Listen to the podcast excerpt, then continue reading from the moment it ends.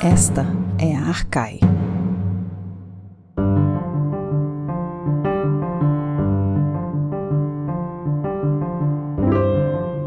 Bem-vindas e bem-vindos a mais um podcast Arcai. A nossa personagem de hoje é Nus e temos a, o prazer de recebermos aqui o professor Celso Vieira, atualmente pós-doutorando da Rua Universität Bochum, na Alemanha. Para esta gravação estão comigo Lorena Ferreira e Fernanda Pio na produção. Celso, é um imenso prazer em termos você conosco para falarmos de NUS. Sim, prazer é todo meu. Obrigado pelo convite. Bom, a gente já sabe que a, a, primeira parte a gente fica especulando, fazendo fofocas da vida dos nossos entrevistados. Então vamos começar pela sua trajetória, Celso, que passa tanto pela literatura quanto pela filosofia. Então conte um pouco para gente como que é esse seu percurso dentro, vai, da grande área que é para nós os estudos clássicos. Pois é, uh, é um percurso bem estranho, eu acho.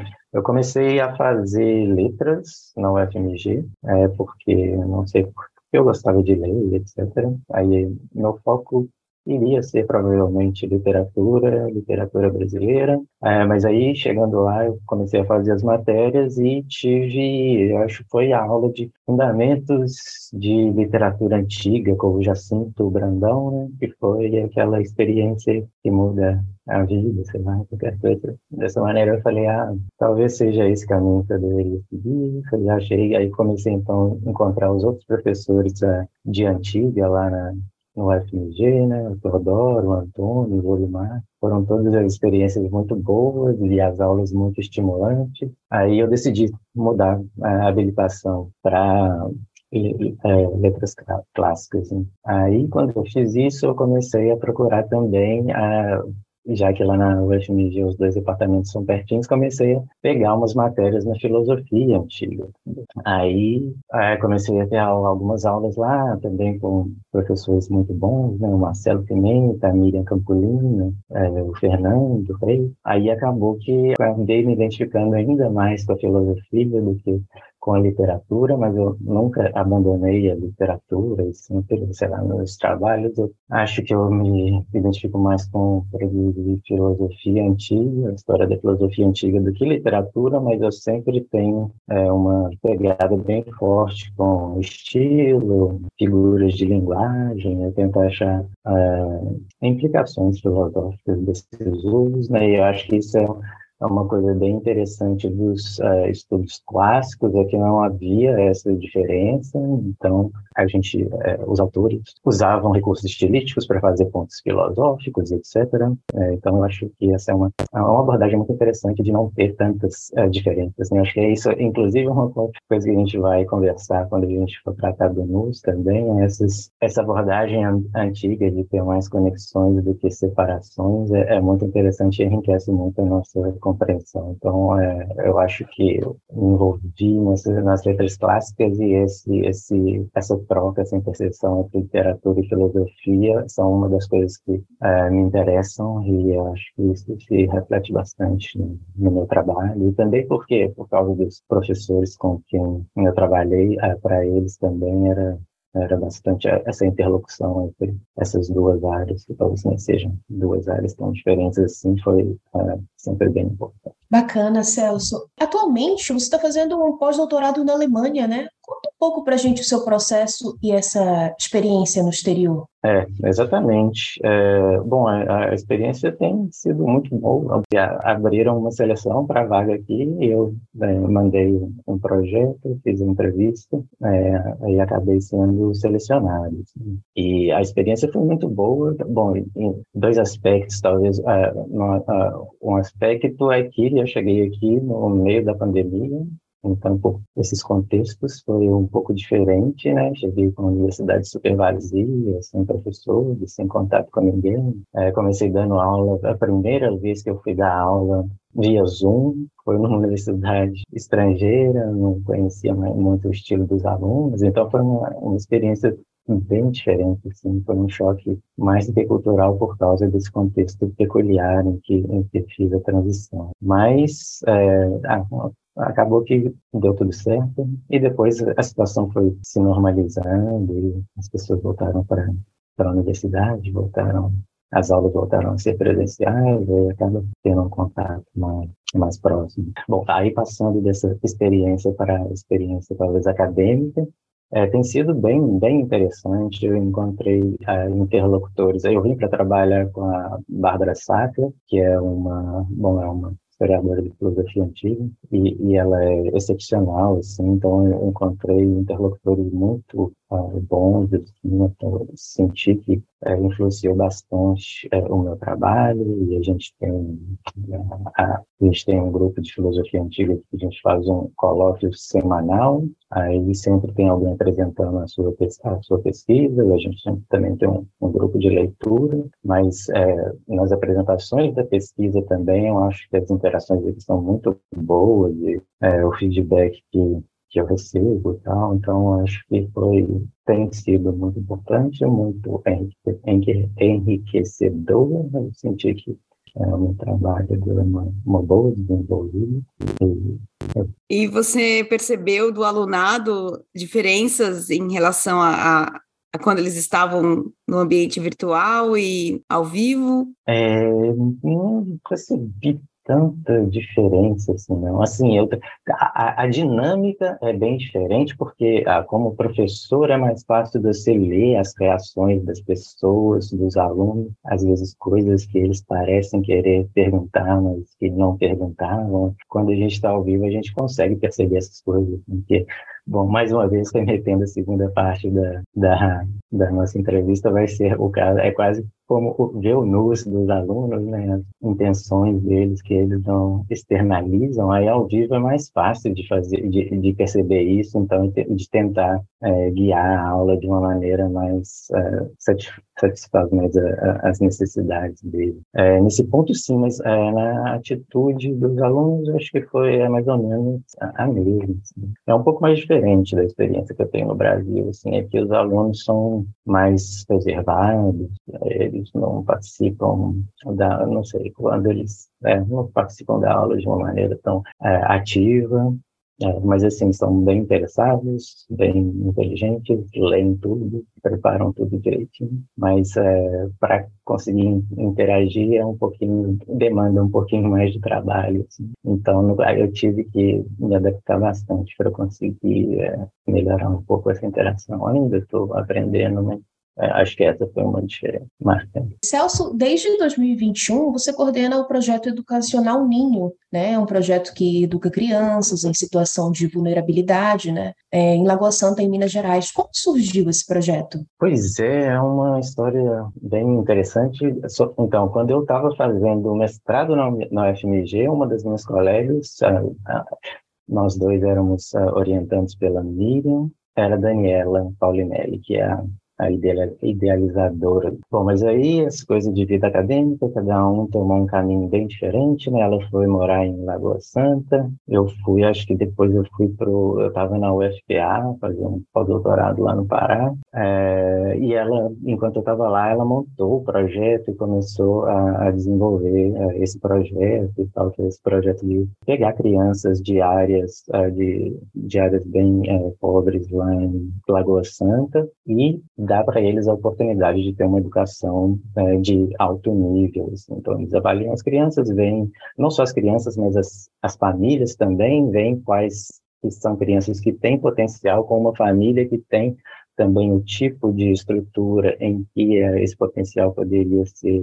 é, mais é, aproveitado e, e, então oferecem uma educação é, de alto nível para essas crianças. Assim. É, aí a Dani acabou é, lendo alguma coisa que eu estava também é, um pouco envolvido com um projeto que chama, um movimento, talvez, que chama Altruísmo Eficaz, que é uma tentativa de fazer, sei, a gente vê como obrigação ter que ajudar aquelas pessoas que precisam de ajuda e junto com essa obrigação também obrigação de tentar fazê-lo da maneira é, mais eficaz possível. Então, aí a Dani viu alguma contribuição em algum lugar que eu fiz sobre isso, e entrou em contato comigo e falou: Ah, Celso, eu estou fazendo esse projeto. A gente, tá, a gente tem sempre o sonho de fazer, é, dar para as crianças também alguma educação na área de filosofia. Então, se você tiver algum, alguma ideia de fazer alguma coisa junto, etc., é só falar que a gente é, dá um jeito de, de arrumar a estrutura.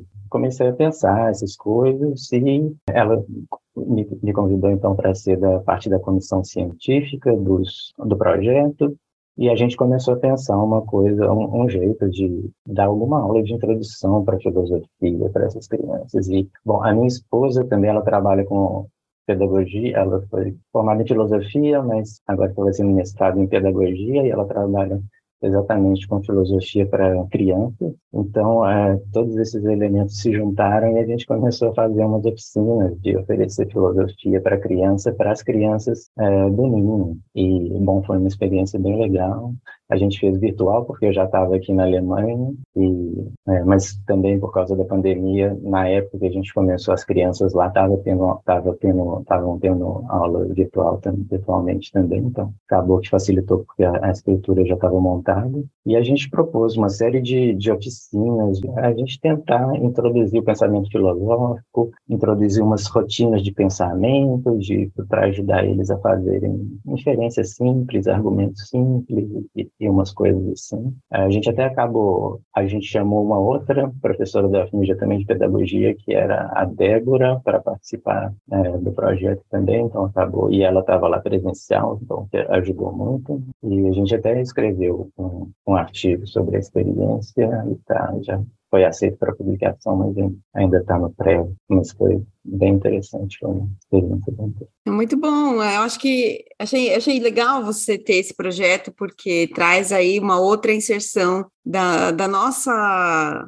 vai, da nossa alçada aí diante da sociedade, justamente trabalhando com é, um público-alvo que a gente costuma não atingir, né? Muito que são é, né, as crianças, os mais jovens ali, iniciando sua trajetória escolar. Muito, muito bacana esse projeto e espero que, que saia logo esse artigo para a gente poder ver os resultados, né? Porque com certeza foi impactante. Como todo projeto, assim, que a gente, por exemplo, tem na, na USP, tem um projeto sobre ensino de grego e latim numa escola pública. Então, essas iniciativas são poucas ainda, mas é interessante de, de, de a gente conhecer para ver o potencial mesmo dessas iniciativas. Muito legal, Celso. Muito bom também conhecer a sua trajetória. Vamos fazer o intervalo, então, e na volta falaremos sobre NUS. Você ouve podcast Arcai da Cátedra Unesco Arcai sobre as origens plurais do pensamento ocidental da Universidade de Brasília. Assine nosso conteúdo no lugar em que costuma ouvir seus podcasts. Fique por dentro de tudo que rola na cátedra em arcai.nb.br e nas redes sociais arroba arcaionb. E lembre-se, Arcai é com CH.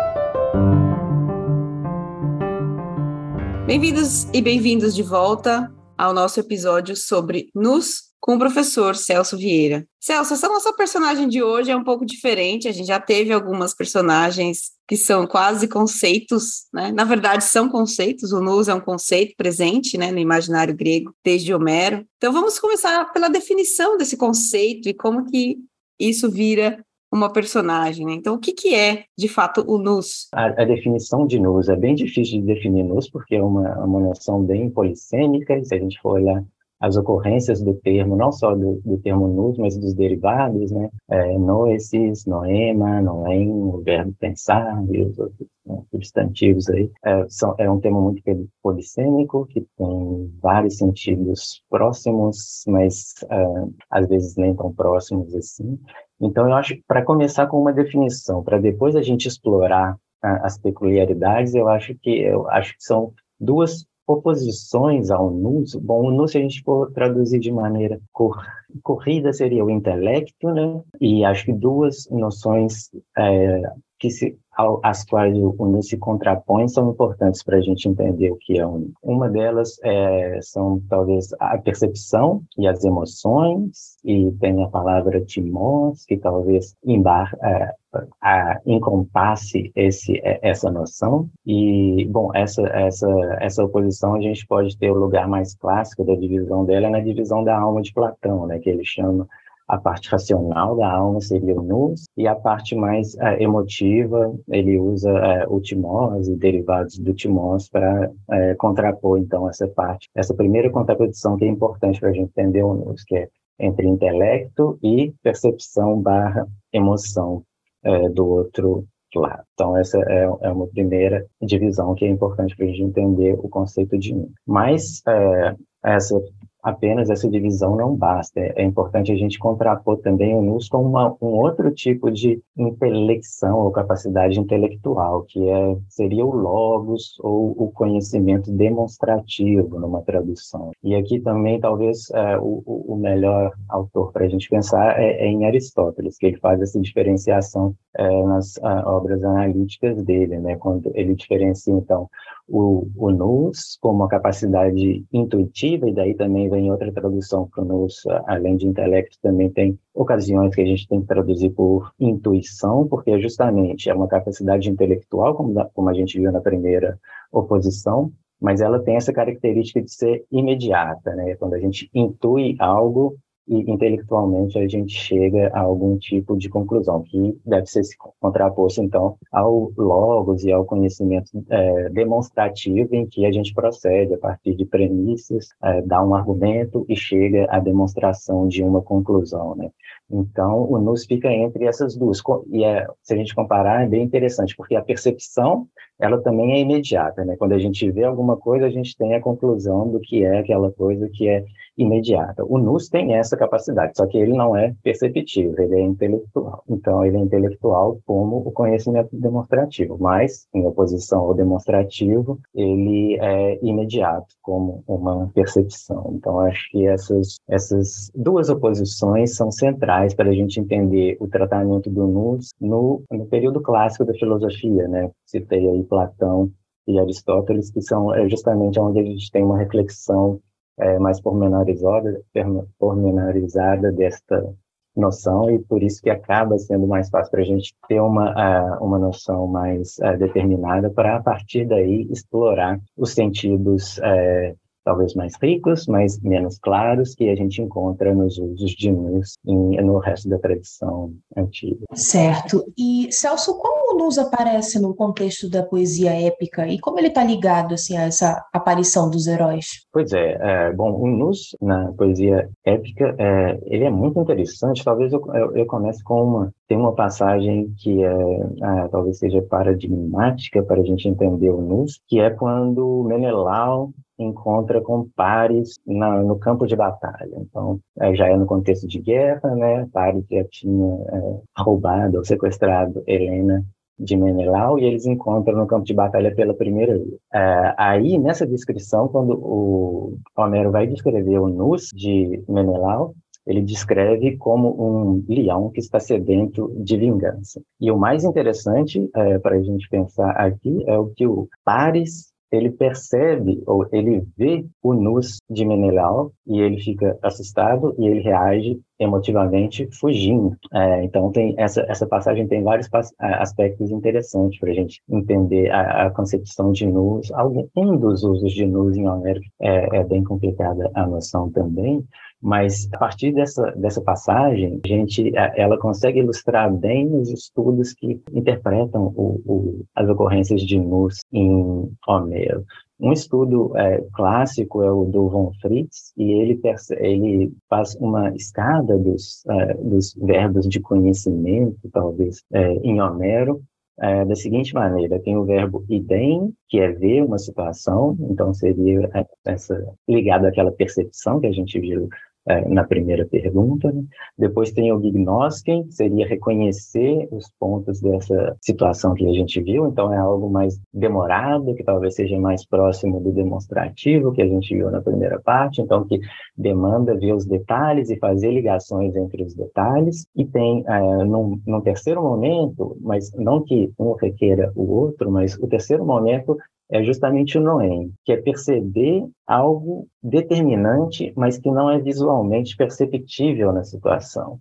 E é justamente, é, mais ou menos, essa situação que a gente tem entre Pares e Menelau, porque ele vê o Nus, ele vê quão sedento de vingança Menelau estava. E isso não vem da percepção visual, ou seja, ele não tem medo da, do que ele vê é, em Menelau, não está intimidado pela, pela, pela informação visual, que Menelau poderia ter é, alguma aparência assustadora, alguma coisa dessa maneira, mas é ver o nus, ou seja, ver as intenções, é, ou a sede de vingança que Menelau tem, que faz com que Pares leia a situação, né? daí esse, esse de ver é, além, algo determinante para a situação, nesse caso o perigo, é, mas que não está expresso é, visualmente ou acessível visualmente. E, mais uma vez, aquela coisa da imediaticidade do NUS também, né? ele percebe, é, sem ter que usar qualquer é, tipo de, de intelecção demonstrativa,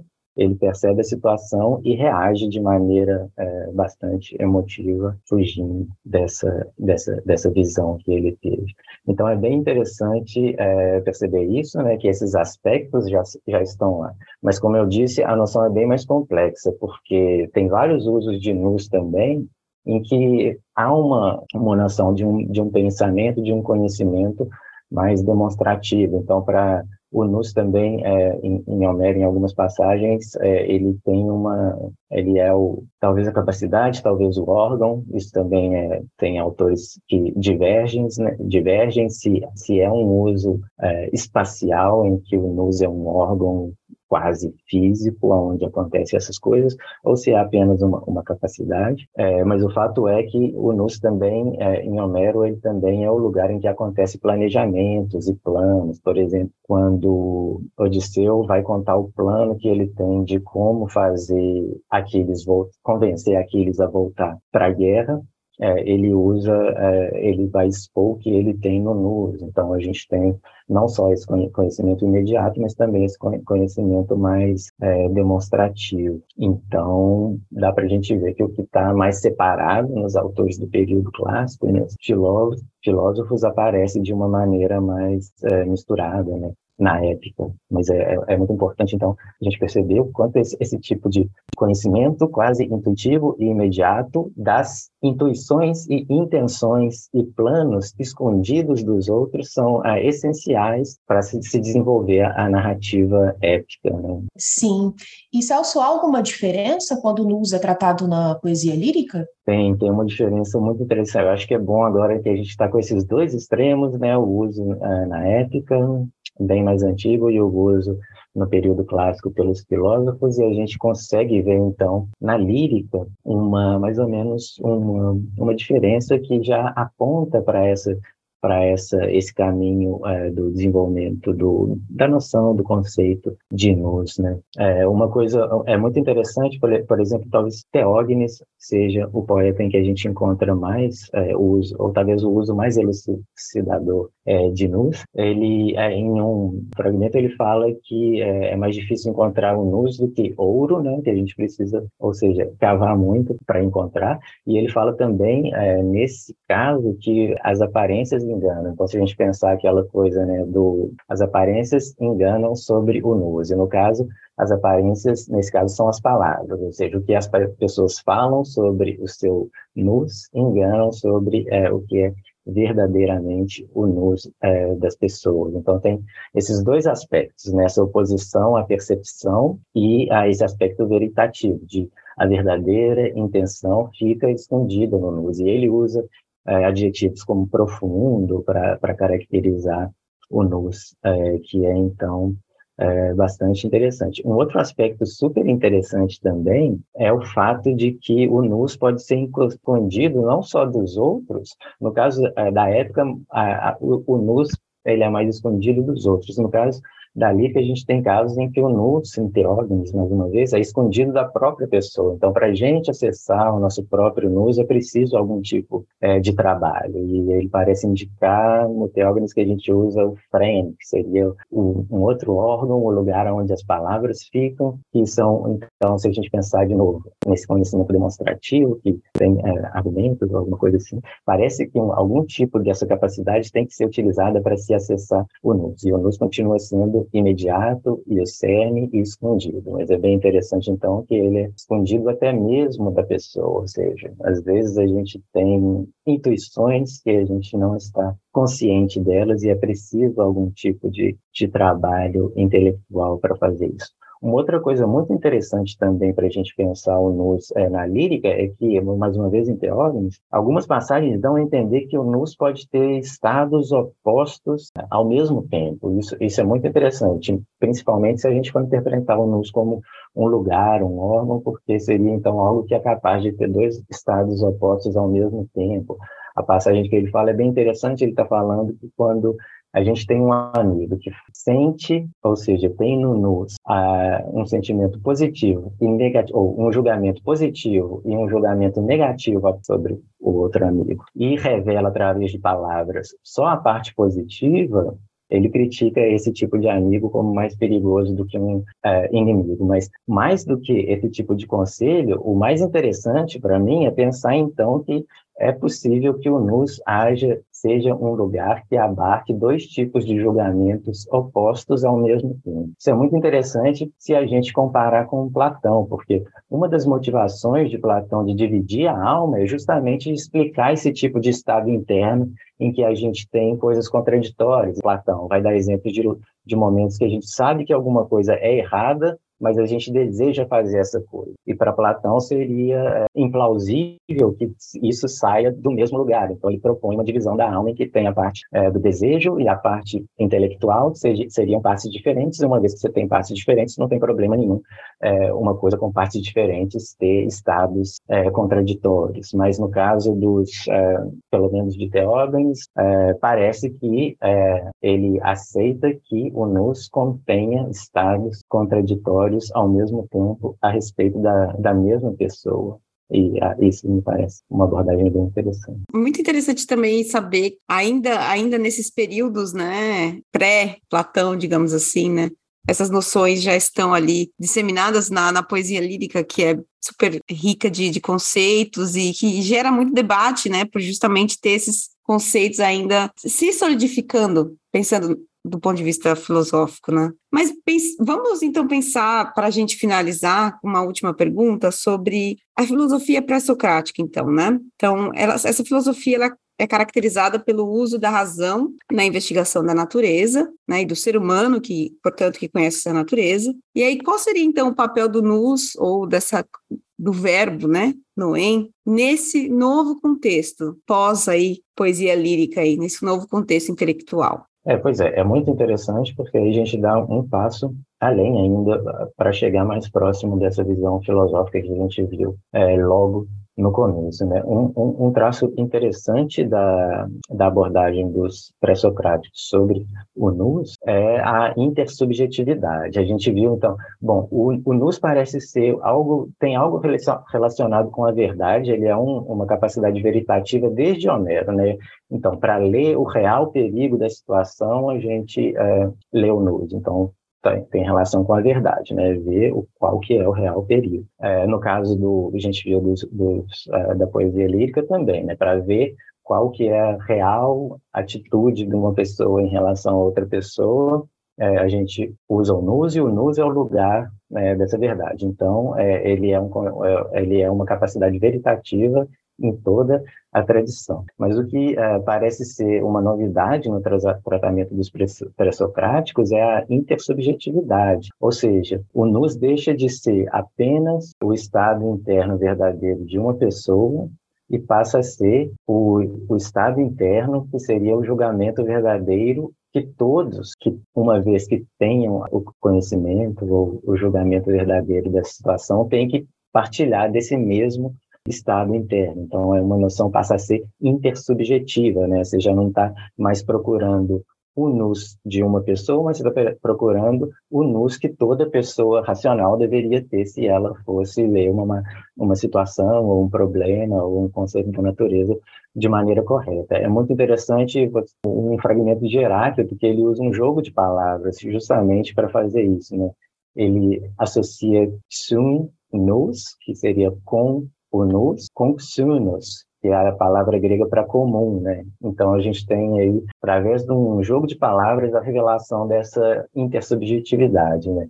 Quando a gente pensa como um intelecto, a gente chega numa posição, numa opinião comum, né? É, então é, esse é um passo importante, porque deixa de ser o conhecimento de uma situação específica ou de uma pessoa, de um indivíduo ou das intenções de de uma pessoa para ser é, algo que seria partilhado por todas as pessoas. Então, se a gente pensar naquela coisa que a gente viu logo no comecinho do conhecimento intuitivo, que Aristóteles coloca como, como a base, o começo do conhecimento demonstrativo, é, a gente já está com essa abordagem da intersubjetividade, a gente já chega num momento em que uh, essa intuição tem que ser partilhada por todos, né? E é justamente isso, isso é necessário para a abordagem de Aristóteles também, porque se a gente vai fazer, fazer um argumento através do conhecimento demonstrativo, é preciso que as outras pessoas concordem com as premissas do nosso argumento. E esse acordo dessas premissas, ele parte de uma intelecção ou intuição comum. Né? Então, essa intersubjetividade, que parece ser explorada mais nos pré-socráticos, ela encontra um lugar uma, um uso bem é, específico no caso é, de Aristóteles. E talvez para ilustrar essa passando então dessa intersubjetividade para o uso para o papel do, dessa intuição comum, é, no caso dos pré-socráticos, seja, talvez seja bem interessante a gente pensar em Parmênides. Parmênides fala em um fragmento super famoso, ele fala que Noém e Eon são a mesma coisa, ou seja, pensar e ser são a mesma coisa, e é bem difícil de tentar entender é, pensar, ser e é verdade são a mesma coisa bem difícil da gente tentar entender o que, que é essa conexão entre ser, ser verdade e pensar para Parmênides. Né? Mas se a gente pensar no que ele faz uh, no poema e como isso se dá através da conexão entre intuição e demonstração, talvez a gente tenha uma boa, uma boa resposta. Por quê? É, Parmênides desenvolve todo o poema a partir de um tipo de axioma, e esse axioma é o quê? É o que que o ser é e o não ser não é. Para a gente, explorando então o caráter veritativo do nous, veritativo da intuição, é, esse tipo de declaração, o ser é e o não ser não é, ele é intui intuitivamente verdadeiro, né? É algo que a gente acha é, até mesmo tautológico, então todos os seres humanos, supostamente, concordariam de que uma afirmação como essa é verdadeira. E eles concordariam sem precisar de demonstração, porque, mais uma vez, parece, que se, parece ser a intuição. Então, seria esse caso do Nuso em oposição ao lobo. Depois, uma vez que essa intuição comum é aceita, ele vai extrair argumentos demonstrativos que aí vão chegar a pontos super contraintuitivos, né? Ele vai tentar provar, ah, se o ser é e o não ser não é, para o ser vir a ser, ele teria que ter sido não ser. E isso, então, seria contraintuitivo. Se o não ser não pode ser, então não pode haver transformação, não pode haver geração, não pode haver é, nascimento. E ele vai é, extrair várias conclusões contraintuitivas, e essas conclusões, essas são demonstrativas, né? porque ele oferece um argumento que é, a gente pode seguir ou não. Mas o ponto de partida, ele parte de uma intuição que não é provada, né? Então, e essa intuição, ela assume essa intersubjetividade que parece ser, então, o traço mais inovador do, da abordagem do NUS pelos pré-socráticos. E nesse caso, então, é, já não seria possível um tipo de estado interno em que um NUS acha que tem atitudes contraditórias em relação à mesma coisa, né? Porque uma vez passa a ser um tipo é, de conhecimento veritativo que é intersubjetivo e não teria, não deveria aceitar é, esse tipo de dois estados contraditórios ao mesmo tempo, que é exatamente o que a gente vai ver depois na divisão da alma de Platão. Ou seja, uma boa lição de como o contexto molda a nossa percepção dessas, desses conceitos, dessas ideias que são tão intrínsecas do pensamento grego, né? Como, como nos. Bom, é, Celso, foi.